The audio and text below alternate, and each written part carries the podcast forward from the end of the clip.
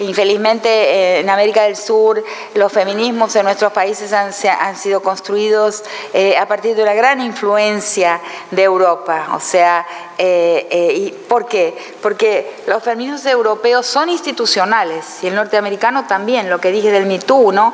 Espera, son, son los que nos enseñaron a colocar todas nuestras fichas al campo estatal. ¿No? Son institucionales porque también porque sus estados no son no tienen no mantienen la misma relación, como dije antes. No, la relación estado-sociedad no es la misma allá que entre nosotros.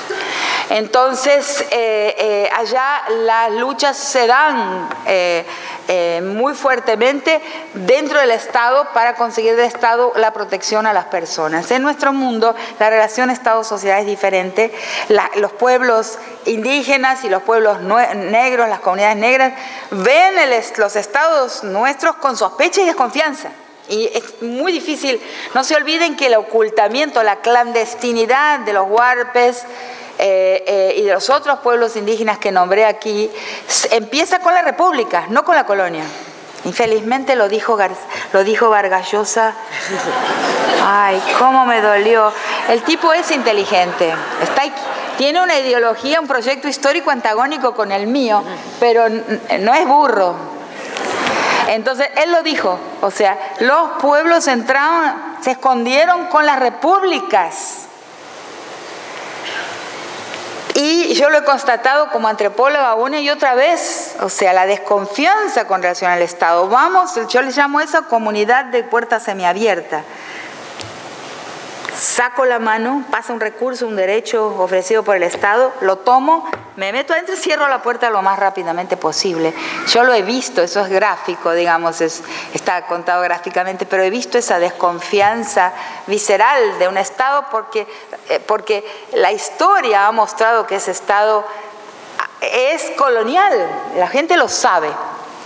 Entonces, eh, yo realmente creo y lo he visto, lo he visto en mi, en mi, militancia, en, en, los trabajos que he realizado en Brasil, que la manera en que piensa, actúa, delibera y lo que pide eh, la mujer indígena en su feminismo, en algo que a veces no se llama feminismo, pero como mujer, la manera que va a reivindicar, la manera que ella va a hablar de sus problemas y pedir soluciones, es muy diferente a la manera en que la mujer de París o sea, llegar con la misión civilizatoria europea y tocar la puerta de pueblos que tienen, donde a veces, como me ha sucedido el caso de mi trabajo de campo que me lleva a mi tesis doctoral, cuando estaba haciendo mi trabajo de campo ahí en esa comunidad negra afro-brasilera de la ciudad de Recife, yo me iba dando cuenta que no existía ningún feminismo blanco capaz de producir mujeres tan soberanas sobre su propia vida como las mujeres con las que estaba conviviendo. O sea, no había nada que el feminismo blanco pudiera enseñarle a esas mujeres. Pero la, la manera en que lo hemos pensado, por, hay una colonialidad al interior del movimiento social. Hay una colonialidad al interior del movimiento social feminista, al, interior del movimiento social antirracista, el movimiento negro. Hay una colonialidad al interior del movimiento LGBTTIQ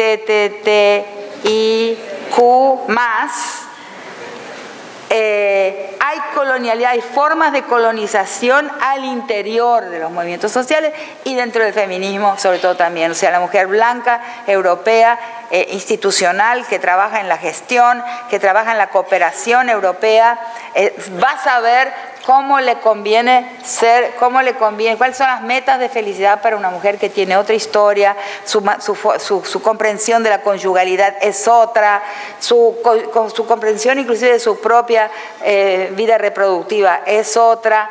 Entonces, eh, yo quiero un mundo en plural y eh, con diversos proyectos históricos en curso, inclusive diversos proyectos feministas en curso. O sea, eh, es necesario eh, construir desde la experiencia, desde la localización, desde el arraigo, desde una mirada objetiva al mundo al que pertenecemos, ¿no? No es que este mundo nos pertenece, ¿no?